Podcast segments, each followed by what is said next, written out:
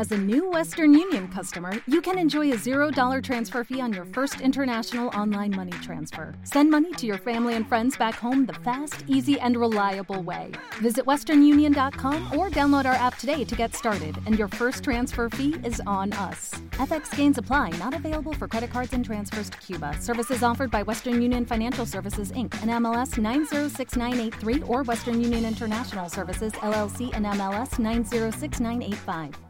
Agenda y recomendados. U Rosario Radio presenta Las voces del libro, diferentes voces más allá de las letras.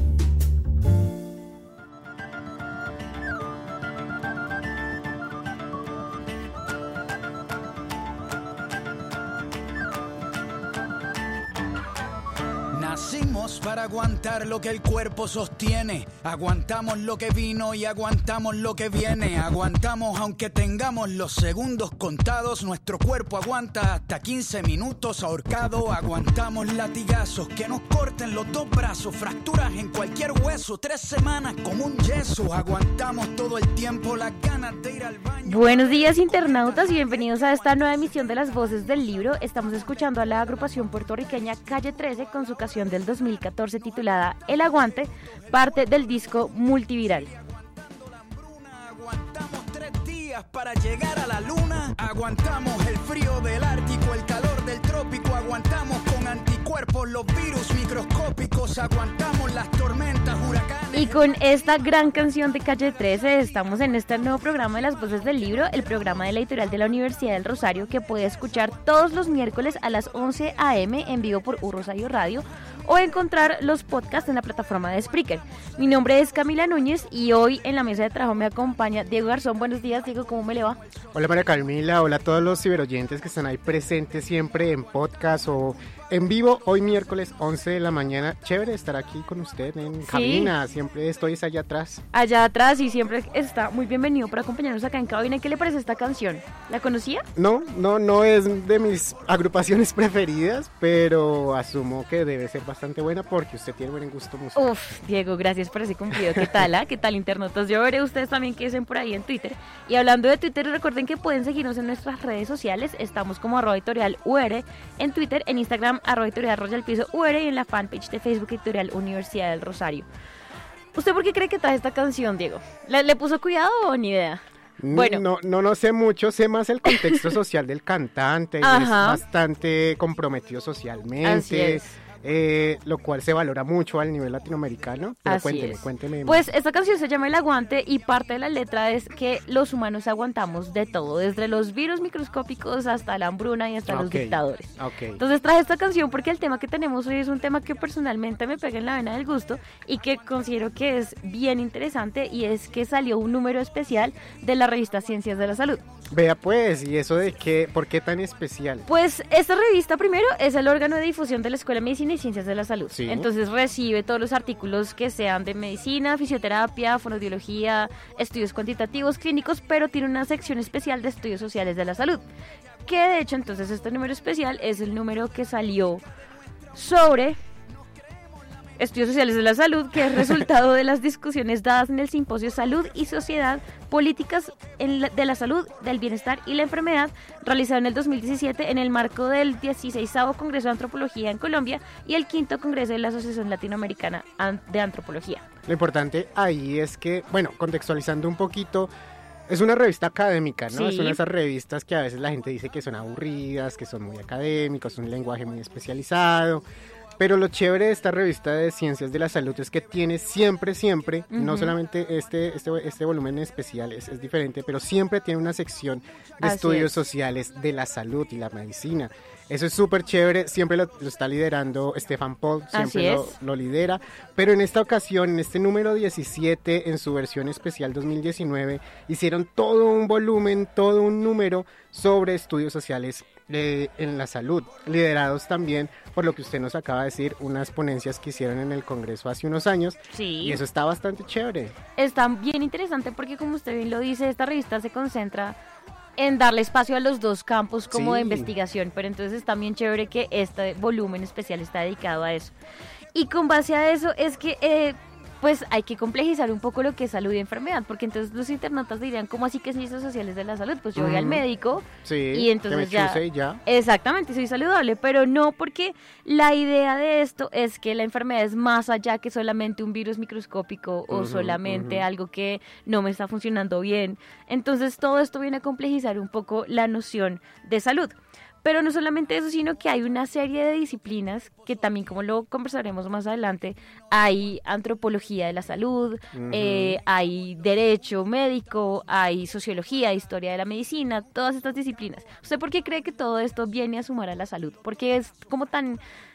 Hay un auge ahorita como estos estudios. Creo que, que pasa con mucho de lo que son las ciencias duras, ¿no? Las ciencias duras o las ingenierías también, Ujú.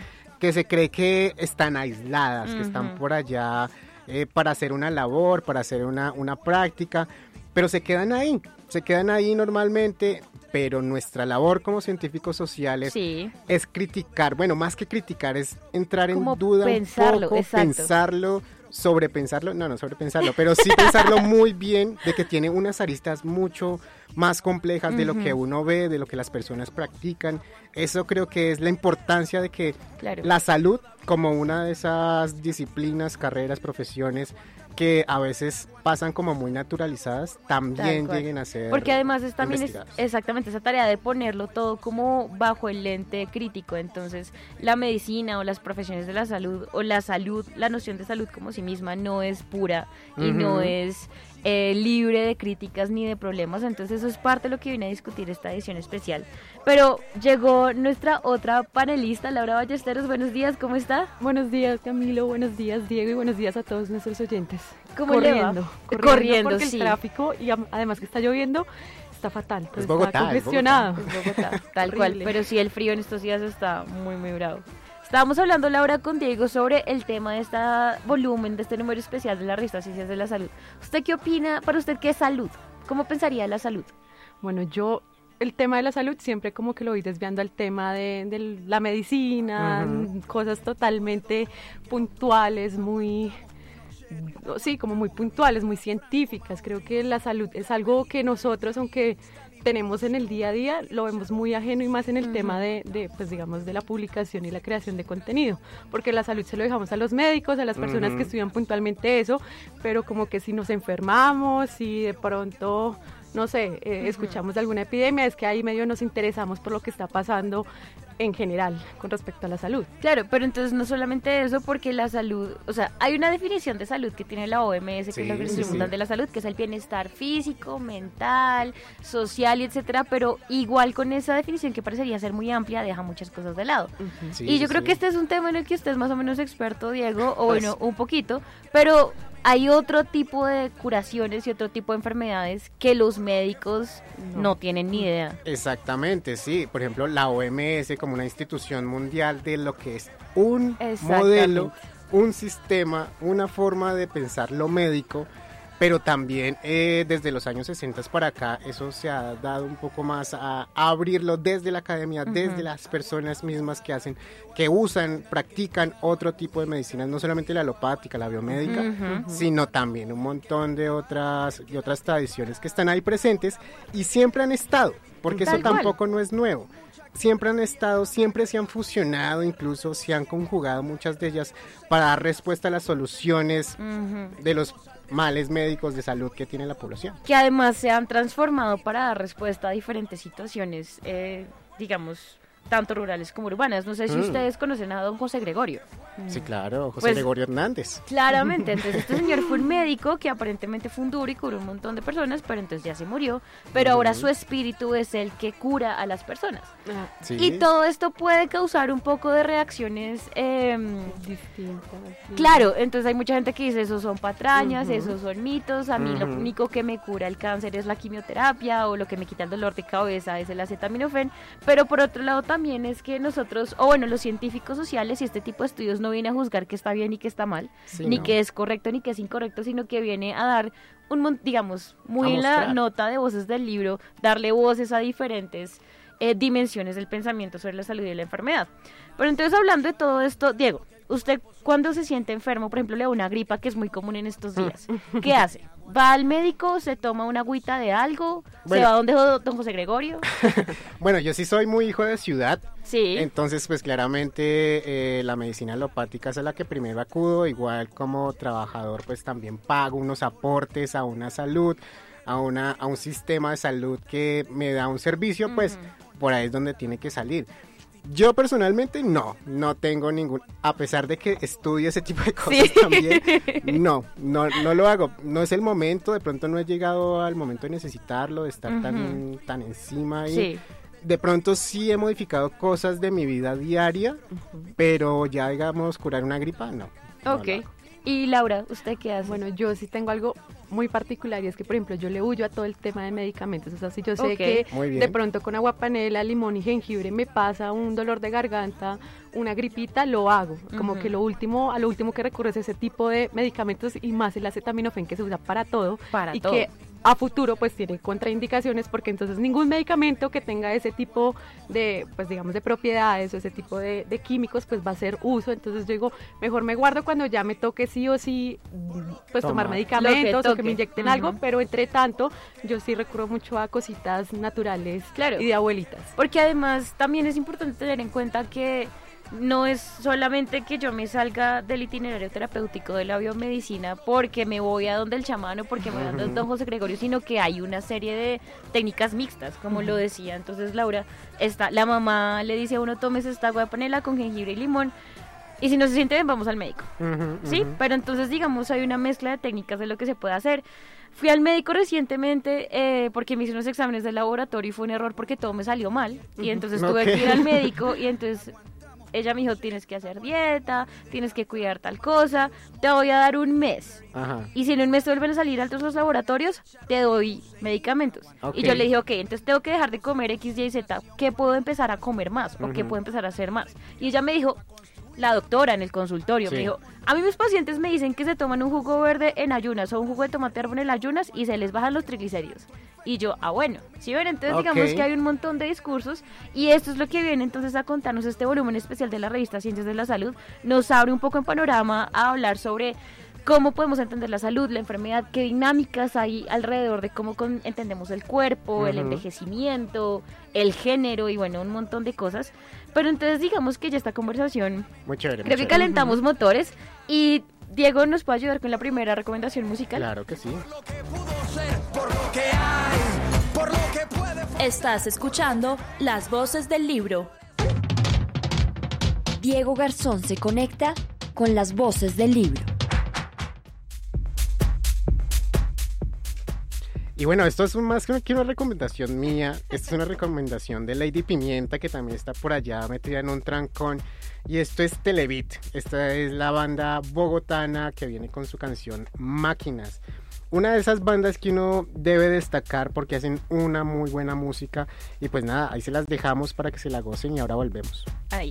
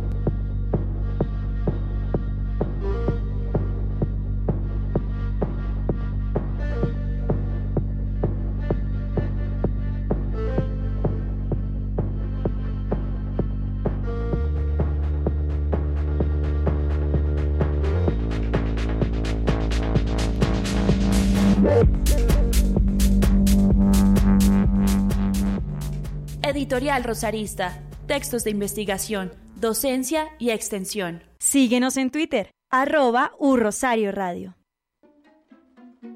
Después de largas jornadas de trabajo, ¿qué tal si nos divertimos? Llega el UR Sunset Festival 2019, un festival con propósito. 30 de agosto, en nuestra sede norte del emprendimiento.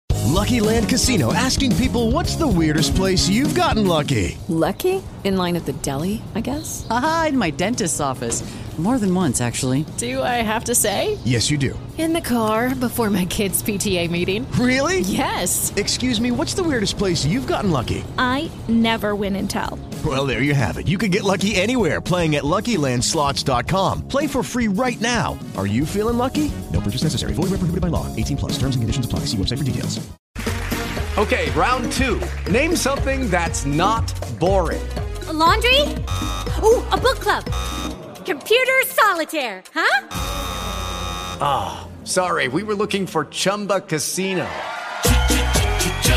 That's right. ChumbaCasino.com has over 100 casino style games. Join today and play for free for your chance to redeem some serious prizes. ChumbaCasino.com. No purchase necessary. Full prohibited by law. 18 plus terms and conditions apply. See website for details. Y la innovación. A partir de las 9 de la mañana, UR Sunset Festival 2019.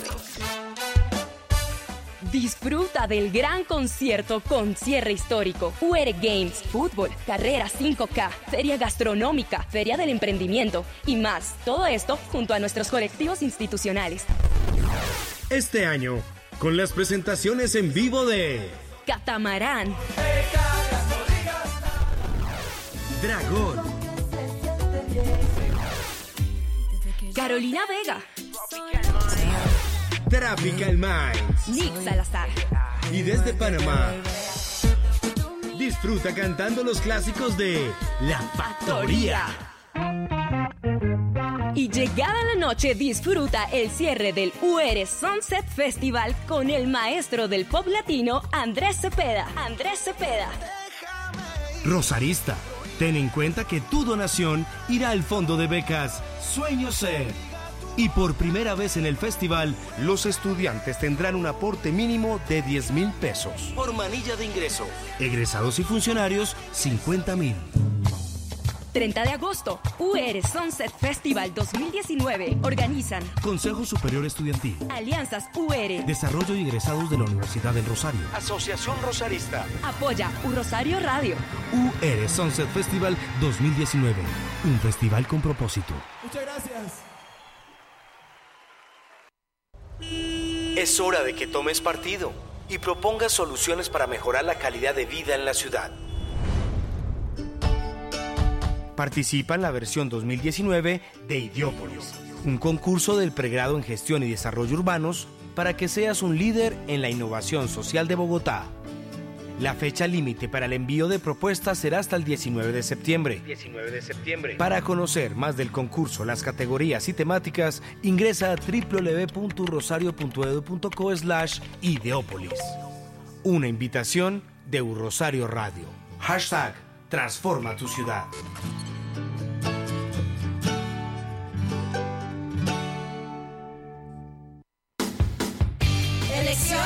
Elecciones, ganamos, perdimos. Todo lo que debes saber de las próximas elecciones para elegir autoridades locales 2020-2024. Esta es una cápsula informativa realizada por el Semillero de Monitoreo de Medios del Programa de Periodismo y Opinión Pública de la Universidad del Rosario, para U Rosario Radio.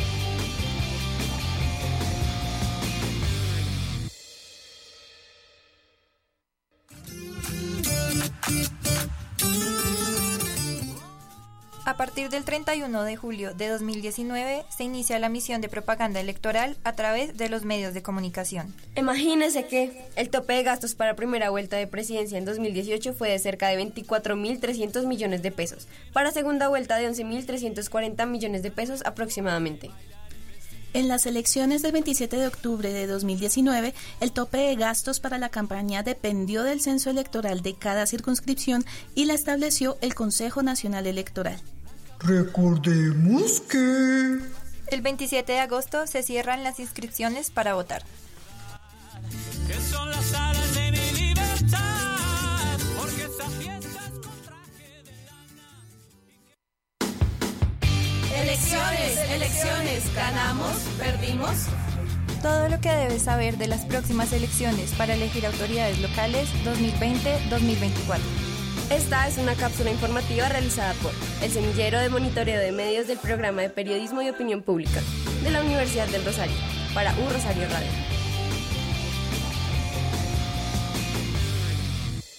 Editorial Rosarista. Textos de investigación, docencia y extensión. La voz sanguera de María Camila Núñez la escuchas en Las voces del libro.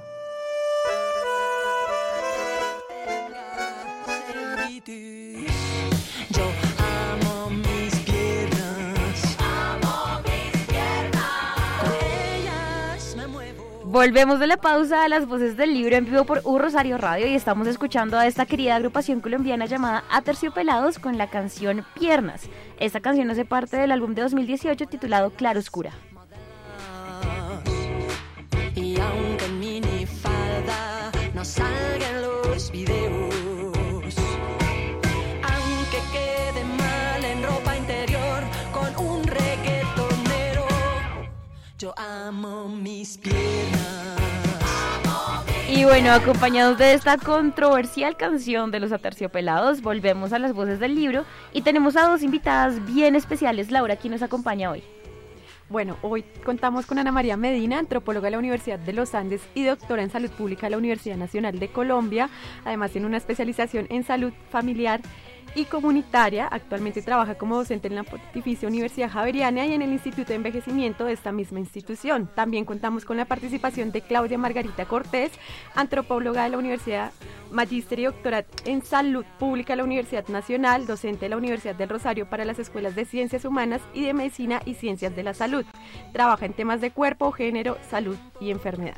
Bueno, muchas gracias Ana María y Claudia por acompañarnos hoy hablando de este número especial de la revista Ciencias de la Salud, de la cual ustedes son editoras, ¿cierto? Bienvenidas, buenos días. Hola, buenos días, muchas gracias por la invitación. Hola a toda la mesa, los radioescuchas que nos acompañan. Bueno, ustedes siempre bienvenidas acá con nosotros en las voces del libro. Y hoy entonces yo quería empezar por conversar sobre esta dinámica del simposio Salud y Sociedad, Políticas de la Salud, el Bienestar y la Enfermedad, que se realizó en el 2017 y que, digamos, eh, terminó en la publicación de este número especial. ¿Qué buscaba? ¿Cuál era la idea de este evento? ¿Qué surgió de ese evento y por qué se resultó en esta publicación?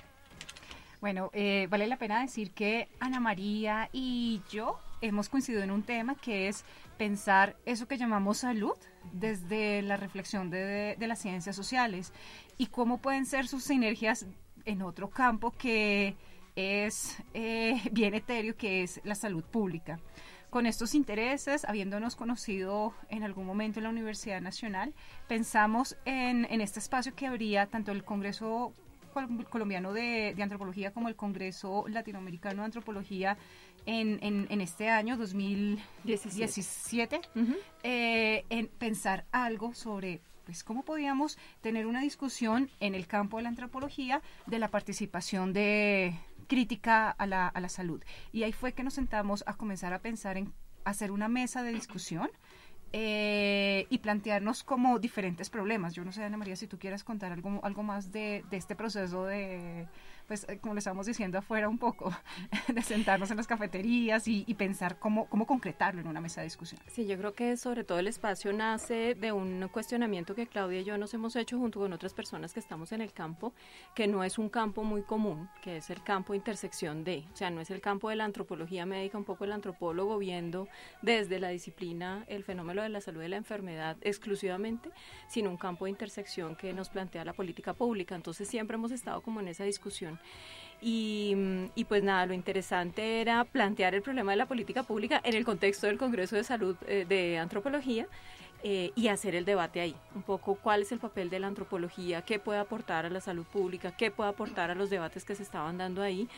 Y creo que ha sido un devenir en estos años que nos conocemos con Claudia, hacernos la pregunta y sobre todo de establecer, de preguntarnos cómo establecer el diálogo entre dos modos de ver el mundo que son eh, distintos y en el que nosotros por la vida, por las condiciones de vida y experiencias de vida, pero también por la- el ejercicio profesional, nos pone en un contexto más que interdisciplinario, como en esta navegación transdisciplinar de un problema concreto.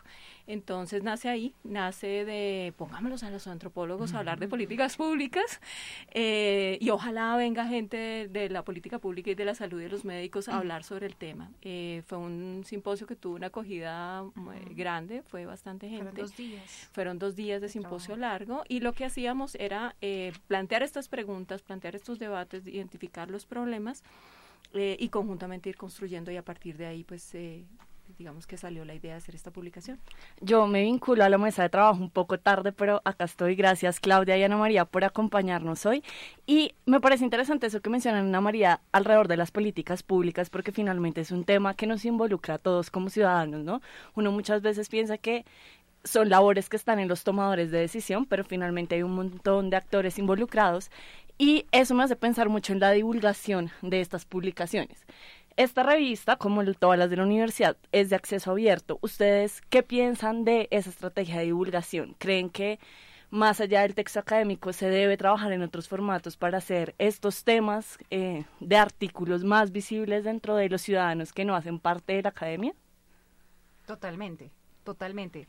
Eh, el encuentro entre investigación y toma de decisiones es un asunto que tenemos pendiente y que, en, eh, en mi opinión, es hacia donde debemos apuntar. ¿sí?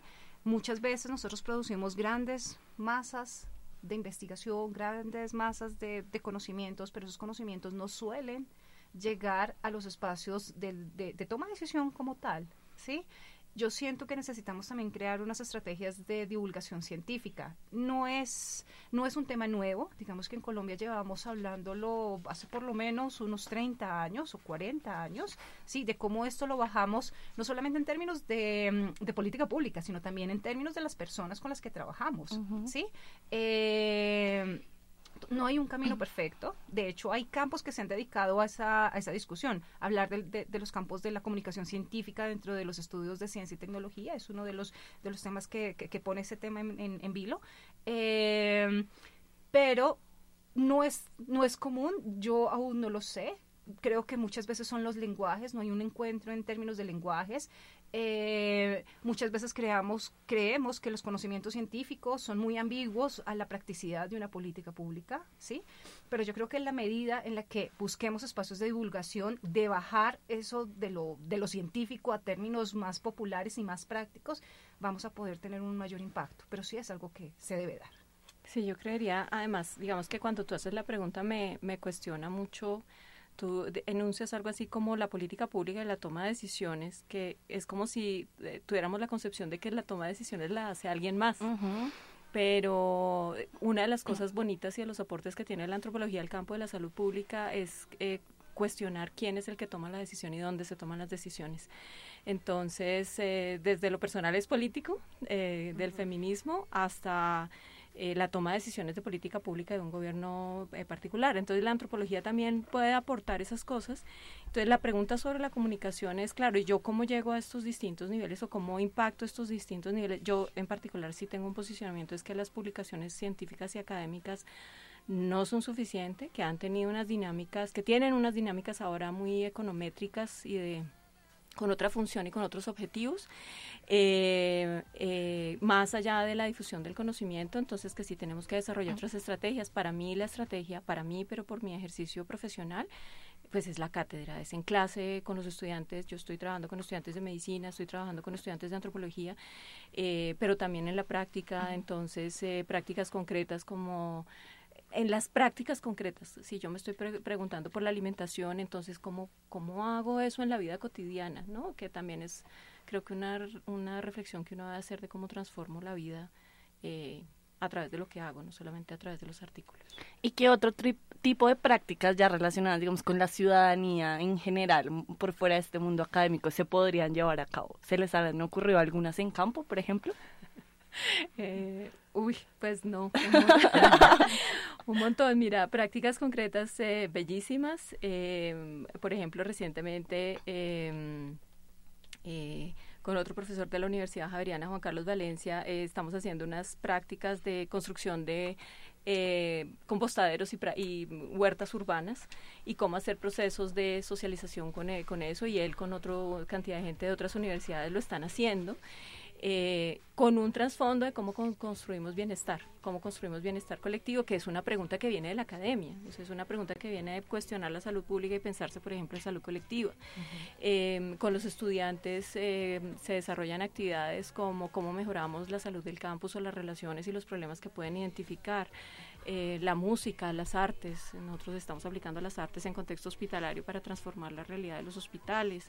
Eh, en particular yo, pues artes eh, como estrategia de investigación-acción y eh, en la educación y bueno, es que tengo, tengo eh, afinidades con la agricultura, con las cosas ecológicas. Entonces son una cantidad de estrategias, pero que lo que hacen es que ponen el conocimiento en la acción, en la praxis. Ok.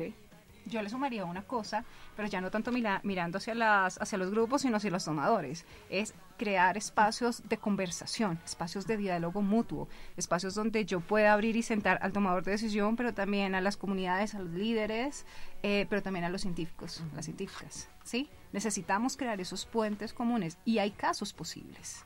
¿sí? Eh, si nosotros miramos lo que ha sido la política de salud sexual y reproductiva Hey guys, it is Ryan. I'm not sure if you know this about me, but I'm a bit of a fun fanatic when I can. I like to work, but I like fun too. It's a thing. And now the truth is out there. I can tell you about my favorite place to have fun Chumba Casino. They have hundreds of social casino style games to choose from, with new games released each week. You can play for free anytime, anywhere. And each day brings a new chance to collect daily bonuses. So join me in the fun. Sign up now at chumbacasino.com. No purchase necessary. VGW Group. Void were prohibited by law. See terms and conditions. 18 plus. Step into the world of power, loyalty, and luck. I'm gonna make him an offer he can't refuse. With family, cannolis, and spins mean everything. Now, you wanna get mixed up in the family business. Introducing The Godfather at ChumbaCasino.com. Test your luck in the shadowy world of The Godfather slot. Someday, I will call upon you to do a service for me. Play The Godfather now at ChumbaCasino.com. Welcome to the family. VGW Group. No purchase necessary. Void where prohibited by law. See terms and conditions. 18 plus. es vincular muchos de esos elementos de grupos de presión y demás. Si miramos la política de leucemia, es eso, investigadores, científicos, médicos, médicas, perdón que no esté usando un lenguaje más abierto, eh, comunidades de pacientes, familias, niños y tomadores de decisión y con eso se ha podido ganar un montón de, de espacios. Entonces, la otra cosa que yo sí creo y le apunto mucho es, desde la academia, una de las cosas que podemos es crear diálogos abiertos. ¿Sí? Diálogos que permitan como en común hablar estos temas. Otro tema, la violencia obstétrica, que por estos días suena mucho, es otro de los temas que ha tenido un asidero muy fuerte en, en, en, en- en- en estas puestas en común. Bueno, sobre eso estábamos hablando también al principio del programa que se expande un poco la noción de lo que es salud y enfermedad y se expande también un poco sobre qué puedo hacer para sentirme saludable o para curar una enfermedad, etcétera.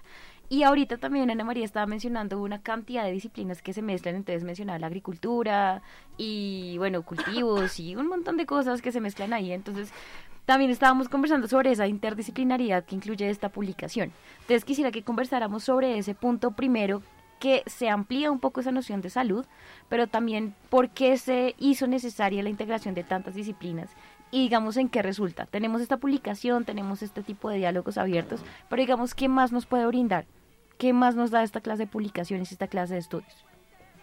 Bueno, eh, fueron como muchas preguntas, en Sí. una, pero voy a, voy a tratar de responderla. Entonces, la ampliación de las nociones de salud y de la enfermedad, que ese es un punto de partida eh, teórico eh, que compartimos con Claudia. eh, y en general la antropología médica lo que hacemos es eh, deconstruir la noción de enfermedad en particular, porque nosotros tendemos a ver el mundo y el mundo de la experiencia del proceso de salud y enfermedad desde una perspectiva que eh, otros autores ya han señalado como anatomoetiopatológica, Ajá. entonces que es una mirada centrada en el discurso biomédico, eh, en donde aparentemente aquello que es resaltable es la patología y el control de la patología y la eliminación de la patología de manera Ajá. ideal. Entonces, cuando uno habla de cambiar es- esa mirada, lo que uno está diciendo es, pues tenemos que descentrar eso y transformarlo y empieza a aparecer la idea o la noción de proceso, salud y enfermedad como un continuo en las poblaciones, en donde no solamente abordamos el fenómeno patológico, sino abordamos el proceso como tal, que es aquello de estar, cómo se concibe la salud, cómo se concibe la enfermedad. Pero adicionalmente, eh, digamos que ese, ese, mm, ese, esa base teórica de, pensar la salud y la enfermedad de manera distinta viene de una concepción del ejercicio también del gobierno desde, las, desde, la, desde los estados o desde la salud pública y es que cómo la logramos, qué es lo que tenemos Sí. que hacer y cómo logramos eso. Entonces, eh, en particularmente, pues por mi filiación, la salud eh, colectiva, lo que se empieza a preguntar es cómo creamos salud, cómo creamos estados eh, más saludables o cómo hacemos que el proceso salud y enfermedad eh, tienda más hacia salud que hacia la enfermedad o qué hacemos efectivamente cuando la enfermedad es crónica y no la podemos eliminar, que es el ideal del otro modelo. El otro modelo tiende a querer eliminar, Eliminar. la enfermedad, en este pues cómo hacemos para manejarla. Entonces, en ese en ese escenario y con eso en la cabeza, la respuesta no puede ser disciplinar.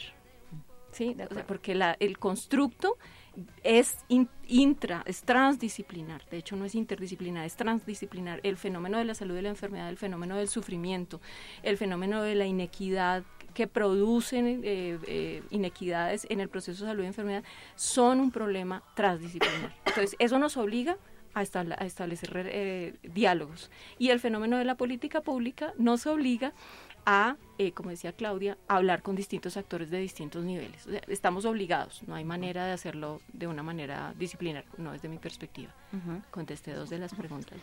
Básicamente lo que quería que contestara. Ah, bueno, muchas gracias.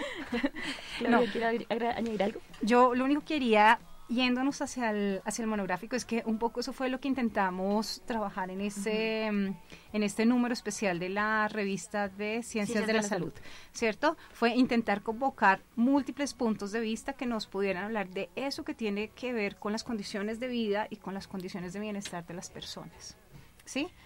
Eh, e intentamos pensar ese campo que llamamos el campo de la salud como un campo en relación, ¿sí? Y así se fue construyendo. Se fue construyendo desde como una cosa que se lleva trabajando desde casi 70 o- años, que es eso de movernos, eso de la actividad física, que tiene que ver con unas cosas de calidad de vida, de condición, ¿sí? De mantenerme bien. Entonces, ¿por qué hablamos del placer y de la belleza en menos, en medio de una práctica de, de, de autocuidado, digámoslo así? ¿Sí?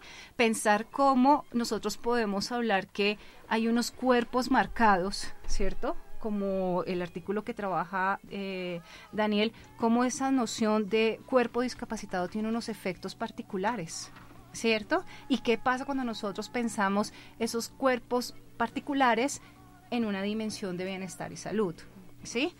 Eh, ¿Qué pasa cuando uno rotula a las personas, ¿cierto? Como es el caso de la población venezolana, ¿cierto? Y cómo la migración comienza a ser un orden de poder que también nos sitúa en un lugar desde donde nuestra vida se modifica, desde donde esas condiciones son mediatizadas, ¿cierto? Y alteran el funcionamiento de las personas. ¿Cómo nosotros podemos pensar en otras formas más locales de, de hablar de enfermedad, de hablar de salud en este caso, ¿cierto? Y cómo muchas veces nosotros, eh, desde asistir a otras formas de terapéuticas, de tratamientos, ¿cierto? Podemos eh, encontrar como, como caminos de solución. Y eso es parte de lo que trabaja el artículo de Diego Garzón y de María Teresa Buitrago. ¿Sí? Uno más centrado en dos prácticas indígenas y otro más centrado en eh, el manejo de la lepra, ¿cierto? Cómo desde lo local, desde el conocimiento cotidiano, construimos una forma de, digámoslo así, más nativa de, de aproximarnos a la solución de los problemas. Eh, o cómo ese tema de la salud sexual y reproductiva, bien sea desde el aborto, desde la violencia obstétrica o ya desde la sexualidad adolescente, es algo vivido y es algo decidido y que atraviesa nuestras decisiones coti- cotidianas. Entonces, más o menos eso fue lo que quisimos intentar bajar en ese, en ese monográfico desde esta perspectiva que ha abierto Ana María. Bueno, yo creo que igual ya lo hemos hablado un poco, este, tema, este tipo de temas, y yo creo que ahorita, eh, pues hablando un poco de dónde sale eh, la necesidad de hablar de ciertos temas, ya, ya de pronto nuestros oyentes han dado una idea de cómo surgen estos temas, pero yo quería que puntualicemos un poco cómo y en qué momento se discuten los temas a publicar y de dónde surge la idea de hablar sobre un tema u otro. bueno, en ese trasigar de una tarde de no sé qué día en una cafetería de la, de la Javeriana, comenzamos a, a pensar eh, so- sobre todo en esa necesidad interdisciplinar de hablar de estos temas, ¿sí? Muchas veces uno piensa que esto es un- algo de dominio solamente de la antropología, ¿sí? Y no lo es, ¿sí? Ana María ya dio como claramente la, la vía de lo que debe ser. Eh, nos, claro, cuando uno habla de los temas de antropología médica, es, es un montón de cosas, ¿cierto? Son un montón las posibilidades que se da. Y nosotros decidimos ahí, eh, si me acuerdo bien, Ana María, irnos como por cuatro temas que terminaron siendo dos. Sí, esos cuatro temas tenían que ver con política, tenían que ver con procesos de salud y enfermedad, tenían que ver como con trayectorias de cuidado y otro era como, como, como con condiciones de vida y demás, ¿cierto? se hizo una convocatoria abierta y llegaron un montón de trabajos. De hecho, creo que la recepción de, de resúmenes fue bien, bien recibida. Sí, enriquecedor, sí, sí. Sí, tuvimos, no sé, alrededor de 40, 50 trabajos y de ahí comenzamos a organizar la mesa y decidimos tomar como dos grandes ejes sobre el cual dirigir la, la discusión. Y aquí te boto la pelota, Tiana María, para que en los dos ejes. Teníamos dos, dos ejes centrales, el de política pública, salud y sociedad. Eh, digamos que, que lo que buscábamos específicamente era lo que hablábamos ahora, esa discusión de la confluencia entre política pública, saber y conocimientos en la salud y en los sistemas de salud. Específicamente estábamos buscando eso en las propuestas. Y el otro era eh, desde la antropología el abordaje del proceso de salud, enfermedad y atención eh, indagando sobre las enfermedades, el cuerpo y la salud, eh, pero siempre en términos de relaciones de poder, estructuras reproductoras de la desigualdad social. Eh, y pues lo que estamos hablando en términos de violencia y de inequidad, que es el trasfondo teórico eh, y político del cual eh, tanto Claudia como yo partimos.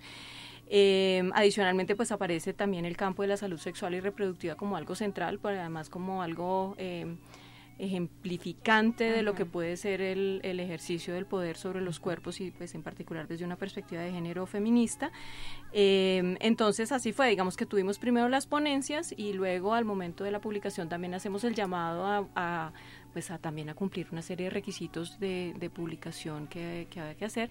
Y nos se hizo la revisión de los artículos y, y también decidimos, digamos, uno de los criterios era temático, pero también era el otro era también en cuestión de forma y en cuestión de cumplir los requisitos de la revista y de eh, criterios de calidad científica en términos de presentación de los resultados, porque finalmente esto iba también para para pares lectores, ¿no? Entonces un poco ese, esa fue, ese fue el criterio y, y que se hiciera el debate. Yo creo que siempre es bueno plantear temas que provoquen debate, eh, que generen preguntas.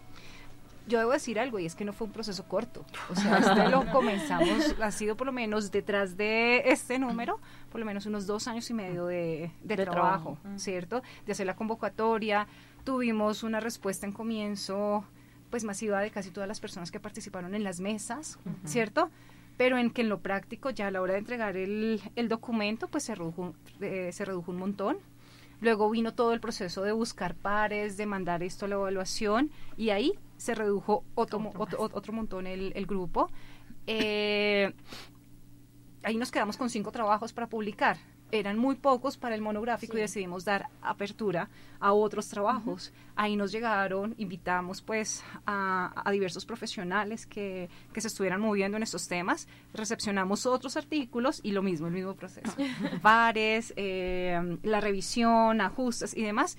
Y finalmente pues se tienen los el, el- el monográfico montado. De ahí el proceso editorial ha sido otro aprendizaje, ¿cierto? Hablemos de esos aprendizajes, porque sin duda pues este trabajo extendido en el tiempo a uno le deja un montón de enseñanzas, pero más que enseñanzas teóricas y digamos de, del quehacer académico, es esas enseñanzas del campo como persona, como profesionales. ¿Cómo ustedes se transformaron después de esta experiencia de publicación? Suspiros. Pregunta difícil. Sí. Otra pregunta bien, bien difícil. Un aprendizaje, la necesidad de seguir trabajando sobre estas reflexiones multivocales. Sí, para mí ese es el, el- el mayor aprendizaje. Creo que el otro elemento que, que para mí es importante, que desde, desde el aprendizaje que implicó la, la participación de este, de este monográfico, es la necesidad también de los encuentros. Si ustedes se dan cuenta, en el, en, el, en el monográfico hay desde personas que tienen unas trayectorias muy consolidadas, ¿cierto? Otras que están en una consolidación de sus trayectorias, pero también otros que están emergen- emergiendo en su consolidación profesional y la consolidación del, del campo. Y ese encuentro me parece que es necesario y fue muy pertinente en este caso. Y yo creo que eso también fue lo que vimos un poco en la mesa de discusión, ver cómo personas que estaban presentando sus tesis de, de pregrado, de maestría, de doctorado, tenían mucho que decir frente a lo que estábamos hablando. Me acuerdo que tuvimos a una portuguesa que, que nunca mandó el artículo con una trayectoria consolidada muy al ritmo de las, de las charlas que, que todos estábamos teniendo. Entonces, eso también me parece, me, me parece una cosa que nos deja un gran aprendizaje y es que la producción de la ciencia, la interacción de conocimiento, la integración de esos conocimientos no tiene edad y que es necesario crearlos precisamente para los relevos y, de, y demás elementos. Eh, el otro aprendizaje es que es necesario hacer estos encuentros y más allá de unos, un- unos encuentros de rutas que nos acercan con personas que queremos, ¿cierto? Son proyectos, ¿cierto? Que nos paran también en el, en el campo y nos permiten como generar debates un poco, un poco más grandes. Sí. Yo creo que lo, eh, en términos de aprendizajes, es que claro, es el ejercicio reflexivo de ahora, pero yo diría que uno es em, esta necesidad, por lo menos lo veo cada vez más y las instituciones se están moviendo hacia allá afortunadamente, o si no habría que movernos todos, pero es el trabajo interinstitucional, es decir, no es gratuito tampoco que esté aquí la Universidad del Rosario y la Universidad Javeriana sentadas, eh, que las personas convocadas vengan de otras universidades, un poco en el romper estas, estas límites y estas, eh, estas barreras eh, que nos autoimponemos de solamente trabajar con nuestras propias instituciones. Entonces, eh, afortunadamente eso sí tenemos que, el, sacamos intencionadamente, ese es el otro aprendizaje, es sacar intencionadamente tiempo en, en el, la cantidad de cosas que tenemos, de proyectos y de tiempos eh, de laborales, sacar tiempo para sentarnos con el otro, conversar con el otro y construir con el otro. Eh, y es que ahí yo sí creo que está toda la potencia. En medio de todas las dificultades y escasez de recursos, encontrarme con Claudia ha sido siempre un placer. Además, porque siempre se nos ocurren cada vez ideas más locas, eh, pero, pero yo creo que está ahí el trabajo interinstitucional, más allá del interdisciplinar, y, y el abrir Judy was boring. Hello. Then Judy discovered ChumbaCasino.com. It's my little escape. Now Judy's the life of the party. Oh, baby, Mama's bringing home the bacon. Whoa, take it easy, Judy. The Chumba life is for everybody. So go to ChumbaCasino.com and play over 100 casino style games. Join today and play for free for your chance to redeem some serious prizes. ChumbaCasino.com. No purchase necessary. Void where prohibited by law. 18 plus terms and conditions apply. See website for details. el encuentro, el encuentro, abrir espacios de encuentro. Bueno, definitivamente entonces hemos estado hablando de la trayectoria que llevó a hacer este monográfico, todos los eventos que se dieron, las conversaciones en café, las enseñanzas, los retos y pues nos han contado este marco bien interesante, tanto teórico como práctico, para hablar de salud, enfermedad, eh, para hablar de la comunidad. Pero entonces, antojémonos un poco de los artículos que hay en esta revista. ¿Qué hay? ¿Qué nos pueden contar? ¿Qué puede encontrar el internauta ahí? ¿Lo puede leer todo el público? ¿Es, es de pronto algún recomendado, un artículo recomendado que tengan en este monográfico? Claudia, le tocó ver, la pelota. ah, yo siento que todos los artículos son muy interesantes dependiendo de los intereses, ¿sí? Lo que quisimos dar precisamente fue como un gran panorama de cómo movernos y vuelvo y digo de la amplitud que genera este este Sí. diálogo, eh, tocar tocar tocar temas, ¿sí? Eh, los temas siguen esta doble visión que marcaba ahorita mm, Ana María, ¿cierto? Eh, y siguen un poco la lógica que yo también mencioné antes, ¿sí? Que va desde encontrar temas de actividad física, eh, discapacidad, migración y salud, eh, am, hay temas sobre también dinámicas sobre rural y urbano y eso me parece también muy interesante. Sí, sí, hay un artículo, dos artículos que nos hablan de eso, el de la lepra y el de los Inga y Kamsá, nos hablan sobre sobre, sobre ese debate, ¿cierto? Cómo lo popular comienza a atravesar todo, todo esto, cómo la oralidad tiene que ver con, con- con decisiones en salud, eh, y los demás en contextos de Soacha, Bogotá y, y Antioquia, ¿cierto? Que nos que nos ponen los de los, los temas en, en debate.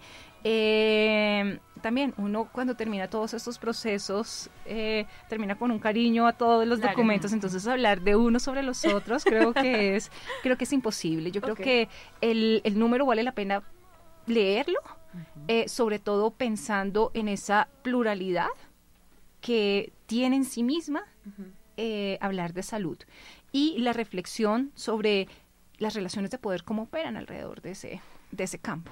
Porque además me parece muy interesante que, como lo mencionábamos también al principio con Diego, esto está publicado en la revista Ciencias de la Salud, una revista que es el órgano de una escuela de medicina y ciencias de la salud, pero que siempre ha dado oportunidad a los estudios sociales de la salud. Entonces digamos que también eso implica un poco la manera en la que se están viendo los estudios sociales de la salud.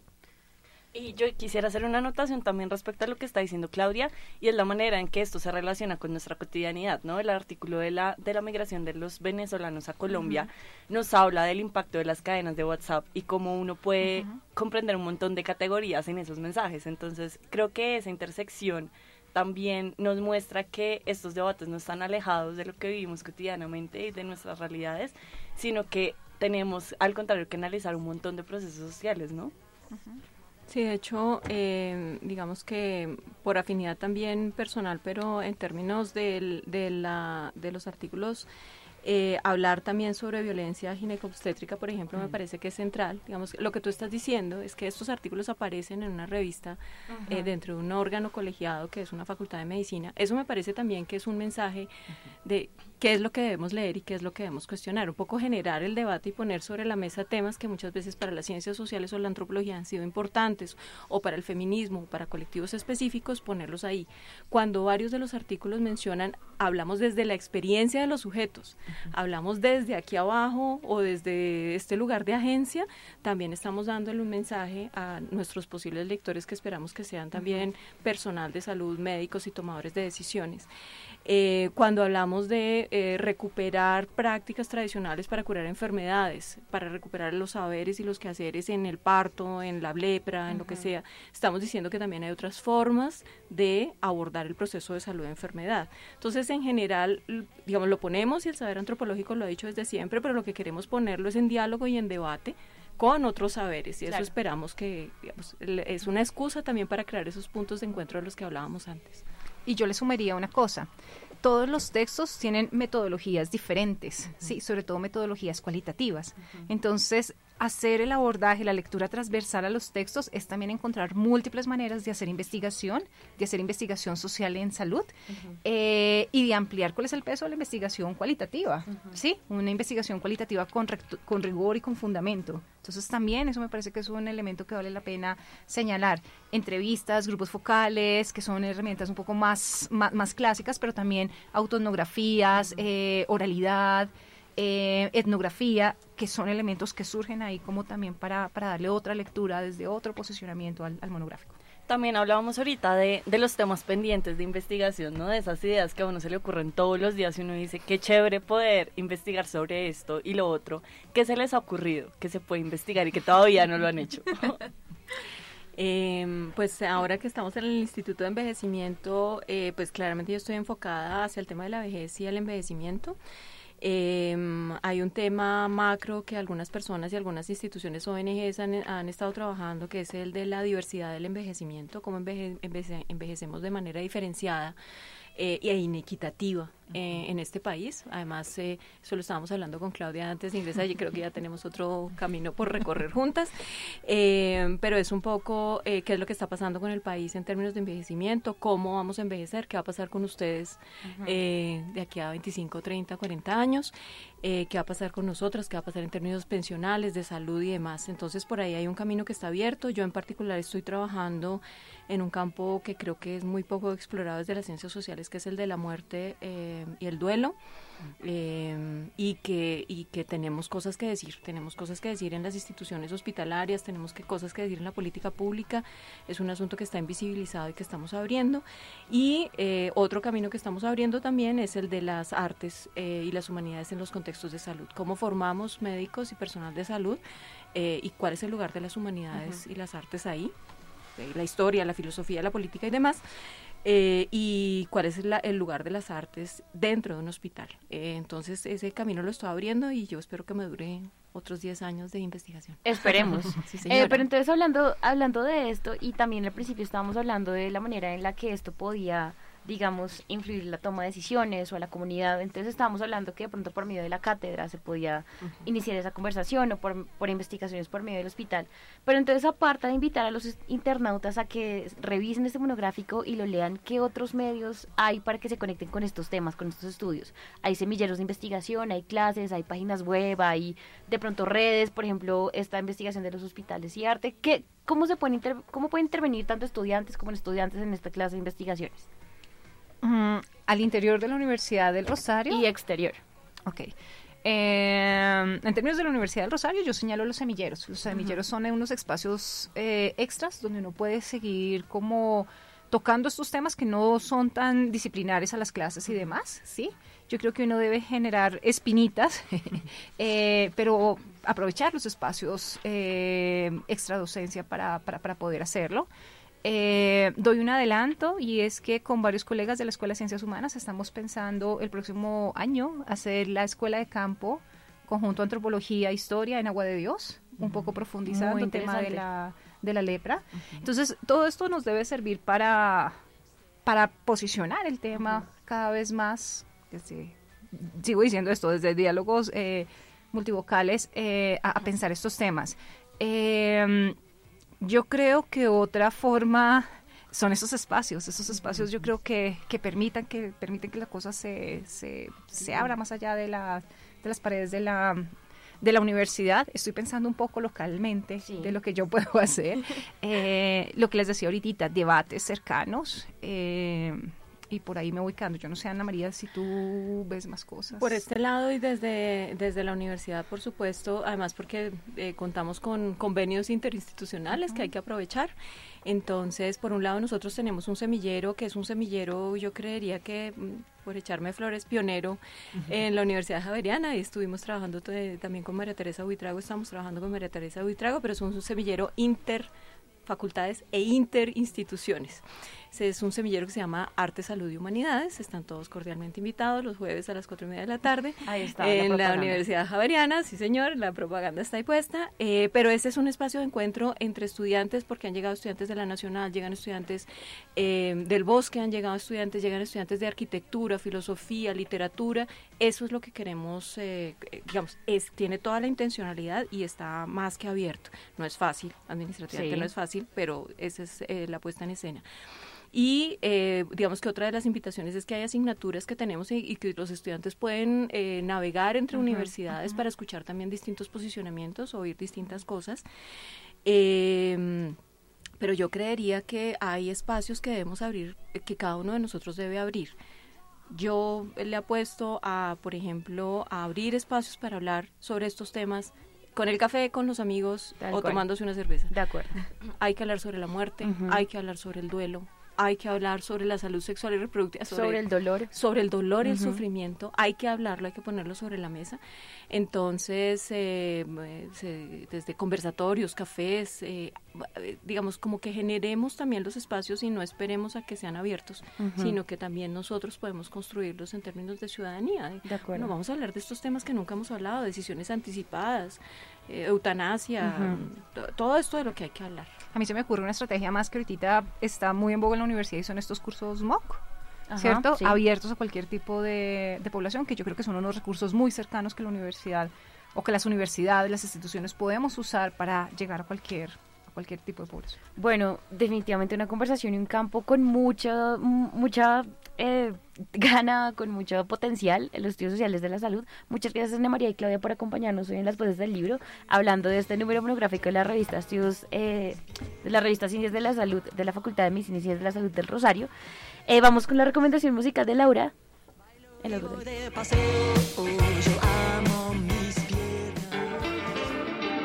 La periodista Laura Ballesteros se conecta en las voces del libro.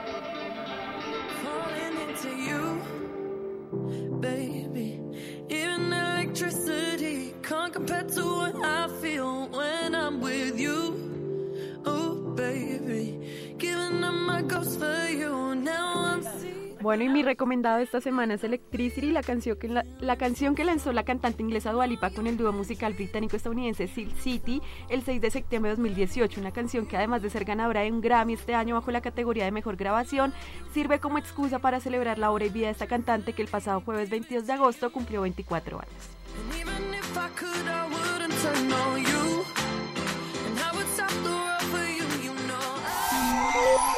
Si el libro que estás leyendo no está en esta lista, en las voces del libro te recomendamos. Bueno, y esta semana le vamos a eh, les recomendamos primero desórdenes musculoesqueléticos asociados al trabajo, evaluación ergonómica y clínica del cuadrante superior.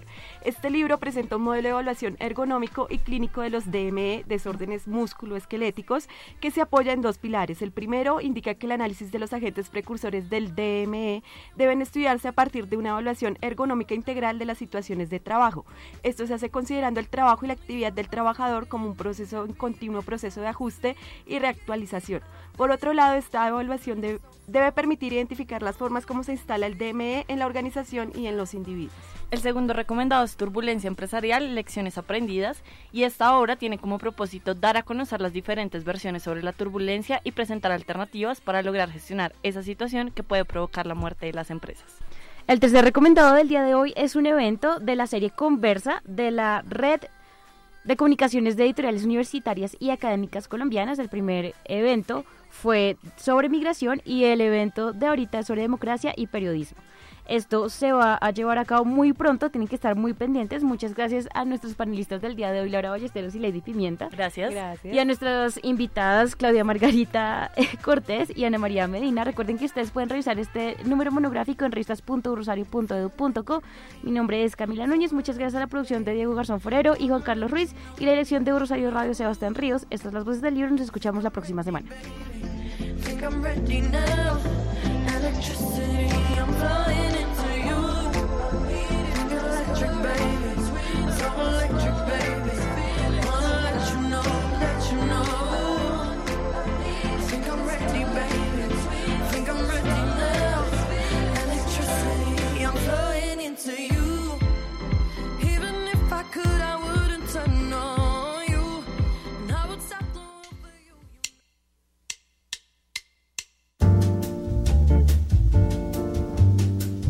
Para los amantes de las letras, para los que se pierden en historias, para quienes los libros impulsan un vuelo de imaginación, diferentes opiniones, agenda y recomendados.